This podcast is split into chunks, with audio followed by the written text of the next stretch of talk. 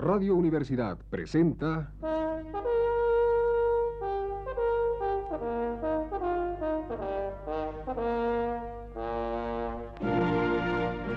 Testimonios.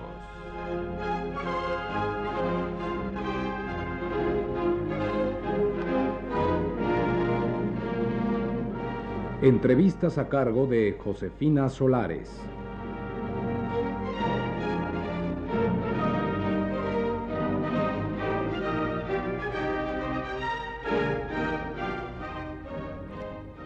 Esta noche está con nosotros el actor y director de teatro Enrique Lizalde, quien actualmente dirige Topografía de un desnudo de Jorge Díaz en el Teatro Coyoacán. Señor Lizalde, ¿cuáles son las dificultades más graves que enfrenta actualmente nuestro teatro? Bueno, yo creo que son muchísimas las dificultades que enfrenta el teatro en México. Yo señalaría una, en primer lugar, que es esta, que no existe el teatro en México como principio, ¿verdad? Creo que existen cosas interesantes que se producen como fenómenos aislados. Las dificultades más graves son, entre algunas que se me podrían venir a la cabeza en este momento, por ejemplo, la falta de locales, la falta de tradición teatral, que no la hemos hecho la gente de teatro, y tampoco el público. El público no, no acude a los teatros porque no lo hemos enseñado a acudir a los teatros. Y es evidente que para que un espectáculo teatral llegue en un momento dado hacerse un movimiento, ¿verdad? una labor conjunta entre la gente de teatro, se necesita que el público vaya y se interese. La dificultad es que creo que no somos consecuentes en una línea de teatro, en una actitud teatral, desde luego. Y aparte de esto, la serie de trabas terribles que existen por parte del Estado para abrir salas, los precios topes, por ejemplo, que son inamovibles de acuerdo con la censura o con la gente de espectáculos que determina lo que vale un espectáculo, que me parece absurdo, desde luego, y la cantidad de dificultades que hay para tomar un local, abrirlo y que no se nos permita trabajar. El teatro en México puede florecer cuando se nos permita trabajar en cualquier parte. Es decir, que puedan abrir escenarios donde sea, sin la cantidad de dificultades que nos impone el Estado. ¿Cree usted que ha habido un desarrollo teatral en los últimos años? Yo creo que hay un desarrollo teatral muy elemental, ¿verdad? Es evidente que hay una nueva generación de gente de teatro, egresados de la universidad, algunas gentes que han venido de fuera, como Alejandro Jodorowsky, se esté a favor o en contra de él, pero que han aportado realmente algunas cosas, como en un momento dado lo aportó Sequizán. Ahora, este Ciudad de México es un poco extraña, y la gente de teatro también, y tal parece que nos dedicamos a destruir las pocas cosas que se conquistan. Hemos decidido determinar que Sequizano no sabía nada de teatro, que no servía para nada lo que ha hecho Sequizano a lo largo de los años. Entonces somos incapaces de aprender la experiencia que algunas gentes han dejado en el teatro en México. Y esto provoca es un desarrollo muy lento, muy elemental, que creo que es el que hay en este momento. Es decir, toda ciudad, toda comunidad que en un momento dado se conecta con la cultura y el teatro como parte de la cultura, pues pese a las condiciones de subdesarrollo terrible en que vivimos en México, pues sí hay un pequeño avance. Pero me parece casi, casi irrisorio, ¿verdad? ¿Por qué razón? Porque no hay consecuencia en el teatro. Hay este, algunos movimientos interesantes, ¿verdad? Como puede ser, si se le puede llamar movimiento, al Teatro Universitario de Héctor Azar, que creo que de todas maneras ha logrado hacer un público, ¿verdad? Un público muy limitado, desde luego, pero tiene ya un público, tiene una cadena interminable de obras, y creo que no hay desarrollo por una razón muy simple, es decir, estamos siempre esperando el patrocinio del Estado, ya bien sea a través de la universidad, del Instituto Mexicano del Seguro Social, etc.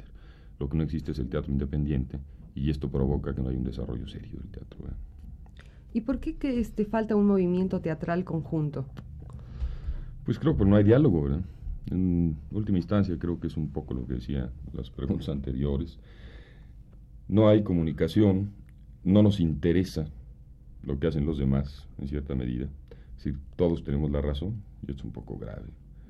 Yo creo que es importante que la crítica, el público, la gente que hacemos el teatro, realmente dialogáramos y reconociéramos en cierta medida los pocos valores que a veces logramos dar dentro del, del espectáculo teatral. Y no hay un movimiento teatral importante por una razón y conjunto, porque no hay autores mexicanos. Es decir, hay casos esporádicos de un autor que hace una obra más o menos interesante, ¿verdad? pero no son sólidos. ¿verdad? Creo realmente, comparado con el movimiento teatral, por ejemplo, argentino, donde hay 60 autores jóvenes representándose en Buenos Aires, ¿verdad? En Uruguay hay autores jóvenes representándose.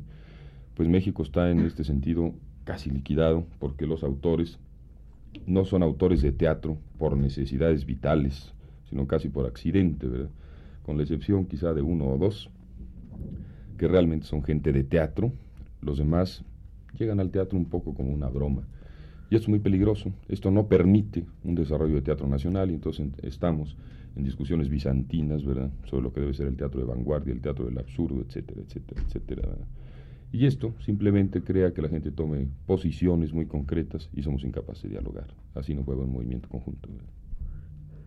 ¿Cree que usted que el debate podría ser un factor positivo para el incremento del nuevo teatro mexicano? Creo que el debate puede ser una parte esencial, es decir, despertar un poco al público a la discusión. Ya se ha intentado en varias ocasiones. Claro, la gente no tiene todavía en este momento la costumbre de hablar y debatir. Uno se da cuenta con los debates del nivel teatral que la gente tiene. Es decir, normalmente siempre los debates se van por un camino que no tiene nada que ver con lo que la obra en un momento determinado está tratando de dar pero el debate debe ser más importante a nivel de la gente de teatro. Es decir, realmente que la gente de teatro fuera capaz de discutir. Con topografía un desnudo, por ejemplo, yo hice 10 ensayos generales, en la cual invité a algunas gentes de teatro, ¿verdad? Que fueran, algunos fueron, otros no, y este es el conflicto. Estuvieron Julio Castillo, Ignacio Retes, por ejemplo, y otra serie de personas, ¿verdad? Para hablar con ellos sobre la apuesta, así que se intercambien puntos de vista, si esto lo hice yo un poco a ver si es posible dialogar seriamente con la gente de teatro. Ahora otros simplemente ni siquiera se molestan en ir. Y esto es muy grave. Yo creo que la gente de teatro debemos hablar, estemos o no de acuerdo. Y entonces lo único importante es darnos cuenta de que en última instancia cuando la gente de teatro hable y sea consecuente con lo que es el teatro en sí, independientemente de las posiciones que tengamos, podemos hacer un movimiento coherente y fuerte dentro del teatro en México. Eh, señor Lizalde, ¿cuáles son las ventajas que le ofrece a usted el teatro en comparación con el cine y la televisión? Bueno, las ventajas que ofrece el teatro, si se habla desde el punto de vista económico, es evidente que no tiene nada que ver con lo que es el cine o la televisión, que son industrias, ¿verdad? Pero es ahí para mí donde está el problema del teatro.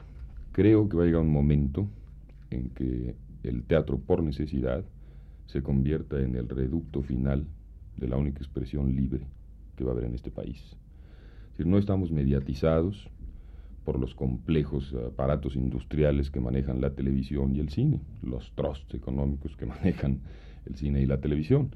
El teatro es en cierta medida independiente y nunca será una industria. Es decir, no tiene las condiciones para perder su carácter artesanal, para decirlo en términos económicos. No va a perderlo jamás. y en última instancia, en el teatro existe la libertad de que el actor pueda confrontar, no esta tradicional y absurdo punto de vista de el contacto directo con el público, que creo que no tiene la menor importancia, sino confrontar lo que es capaz realmente de realizar en un trabajo mucho más serio, más honesto y más consecuente desde el punto de vista profesional e ideológico. El actor puede decidir lo que quiere hacer es puede confrontar realmente cuáles son sus problemas desde el punto de vista profesional, sus limitaciones, que en la televisión en el cine es imposible. Y además por eso, porque no veo en este momento que un cine independiente pueda surgir en las condiciones que está el, el país, siempre sean producciones avaladas por el Banco Cinematográfico o por los concesionarios del Estado a la televisión. Entonces el teatro es lo único que los actores pueden realmente, o los directores o la gente de teatro, pueden tener al alcance con las limitaciones que apuntaba yo al principio, que no se nos deja tomar escenarios, etcétera, pero creo que es en última instancia el último reducto de la forma de expresión que tiene la gente de teatro, y libre hasta donde nos permita en un momento dado que no se convierta en un asunto masivo, quizá no haya censura todavía. ¿Y qué podría decirnos sobre el problema de la censura? Bueno, yo nunca he tenido problemas con la censura de manera personal, es decir, jamás me han objetado ni siquiera una frase en las obras de teatro que yo he hecho, por ejemplo. Ahora es evidente que existe. Independientemente de que a alguien se le permita en un momento dado hacer cosas, la censura existe. Y esto es muy grave, es decir, no tenemos, desde el punto de vista constitucional, por qué presentar a un censor, ¿verdad? Lo que no es tolerable es el principio de la Inquisición, es decir, de que un señor, sea quien sea, ¿verdad? Se le tenga que presentar un libreto para que él decida si esto puede llevarse a cabo o no. Y después ver una representación y el censor va a determinar si esta obra puede representarse tal y como está, está realizada o no. Desde este punto de vista, yo padezco la censura. Es decir, nunca me han cortado nada. Es pero lo que yo no acepto es ese principio. Si nosotros tenemos el derecho inalienable de expresar lo que queremos y hacer lo que queremos. Y la censura creo que es absolutamente una de las cosas que está impidiendo el desarrollo de la cultura en este país, como lo está impidiendo en el cine, que es mucho más grave, ¿verdad? Y lo está impidiendo también en la televisión. La televisión, pese a su nivel doméstico, ¿verdad? De todas maneras, la televisión, si no hubiera censura, podría hacer cosas mucho más interesantes, aún a ese nivel doméstico en que se está realizando. ¿Por qué el teatro no padece esta censura tan grave? Pues lo apuntaba yo creo hace un momento. Es por eso, porque no tiene todavía el carácter masivo. Es decir, como los libros son censurados en este momento, porque no son ediciones más que de 3.000 ejemplares y con el nivel que tenemos en el país, pues tardan 10 años en agotarse y cuando tenemos suerte se venden 3.000 en 2, 3 años. Claro, esto no le preocupa a nadie. La televisión y el cine, en un día lo ven millones de gentes. Entonces la censura sí se preocupa de meter su hacha demoledora para que esto no vaya adelante. El teatro o la literatura, en el momento que se vendan millones de ejemplares, ¿verdad? Yo creo que también va a ser censurado. Y entonces este es el momento de detenerlo y de pararse en contra de ella. Señor ¿cuál ha sido su experiencia como director de teatro? ¿La prefiere usted a la de actor? Bueno, no es que la prefiera a la de actor, desde luego hace muchos años que empecé a dirigir algunas obras de teatro en la universidad justamente. He tenido experiencias muy especiales. Lo que es evidente es que el carácter del actor es en última instancia más el de intérprete que el de creador. Digo un poco más por una razón. Yo creo que el actor es en última instancia también un creador, pero en un nivel distinto de lo que es un director. Entonces, cuando alguien quiere expresar algo, es decir, siempre se está condicionado a la dirección. Un actor siempre está condicionado a la dirección o a la concepción que en un momento determinado tenga el director. Esto es determinante en cuanto a lo que uno quiere decir. Si uno está de acuerdo con el director, puede expresar algunas cosas. Si no está de acuerdo, pues es un conflicto, simplemente se alquila como un instrumento para decir algo. Entonces el director sí es capaz y es responsable de lo que quiere decir. El actor en última instancia no tiene esta responsabilidad más que profesional. El director tiene la responsabilidad profesional, artística e ideológica. Y creo que es mucho más importante que el actor y el director puedan en un momento determinado expresar esto, esta conjunción desde el punto de vista artístico e ideológico. Muchas gracias. Esta noche entrevistamos al actor y director de teatro Enrique Lizalde, quien dirige actualmente Topografía de un desnudo de Jorge Díaz en el Teatro Coyoacán. Radio Universidad presentó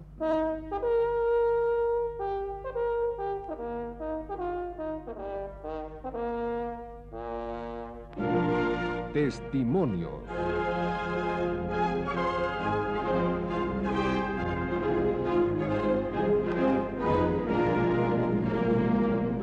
Entrevistas a cargo de Josefina Solares.